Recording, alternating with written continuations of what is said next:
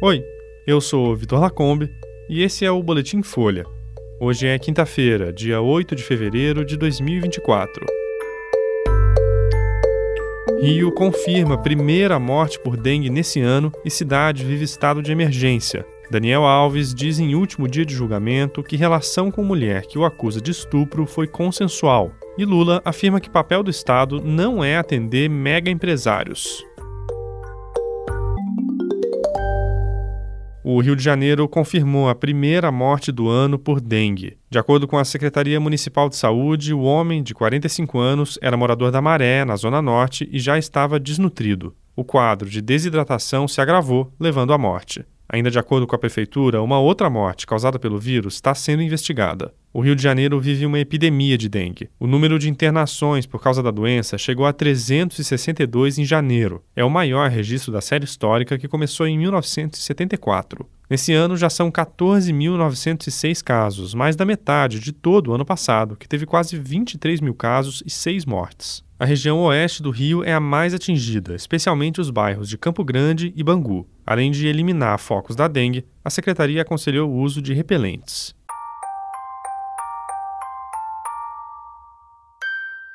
Daniel Alves prestou depoimento ontem no último dia do julgamento dele. O jogador de futebol é acusado de ter estuprado uma mulher numa casa noturna da Espanha em 2022. Daniel Alves disse no tribunal em Barcelona que a relação sexual com a mulher que o acusa foi consensual. Segundo a versão do jogador, ela o seguiu até o banheiro da boate por sugestão dele. O atleta também afirmou que bebeu muito naquela noite e negou ter agredido a mulher. Antes dele, falaram peritos, médicos e psicólogos. Depois foi a vez do Ministério Público, que pede a condenação de Daniel Alves por estupro, com pena máxima de 12 anos de prisão. Para a promotora Elizabeth Jimenez, o testemunho da vítima no primeiro dia de julgamento foi totalmente crível. Ela disse que a mulher acompanhou o jogador voluntariamente, mas não sabia que estava indo para um banheiro. Também afirmou que a relação sexual foi forçada e que Daniel Alves foi violento. A defesa pede que Daniel Alves seja absolvido, mas tenta diminuir o tempo de prisão, alegando que ele estava embriagado. Segundo o Código Penal do país, o abuso de álcool pode configurar um atenuante da conduta e reduzir a pena pela metade. A expectativa é que a sentença seja divulgada até a semana que vem.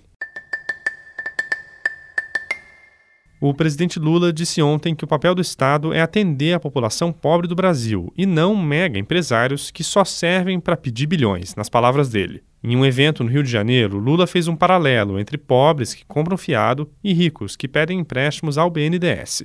Porque o pobre é o seguinte: quando ele compra o pão e o leite fiado e ele não pode pagar, ele passa de passar na frente da padaria. Ele tem medo de ser chamado de que está devendo. O rico não. O rico gosta de dizer que está devendo. Para ele é uma coisa charmosa dizer: eu peguei 5 bilhões no BNDES, juro de longo prazo, 5 anos de carência e vou pagar em 15 anos.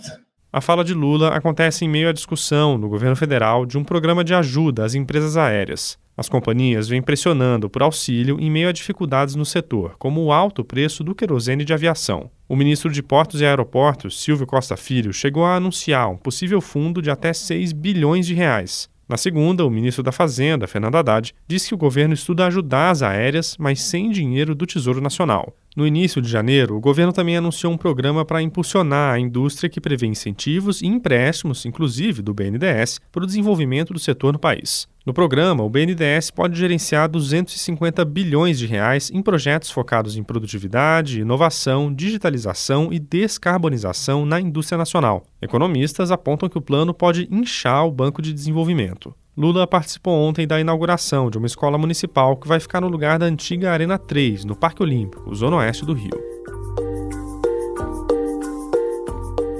Esse foi o Boletim Folha, que é publicado de segunda a sexta, duas vezes por dia, de manhã cedinho e no final da tarde. A produção é de Daniel Castro e Maggi Flores e a edição de som é Rafael Conkle. Esse boletim usou áudio do UOL. Essas e outras notícias você encontra em folha.com. Até mais.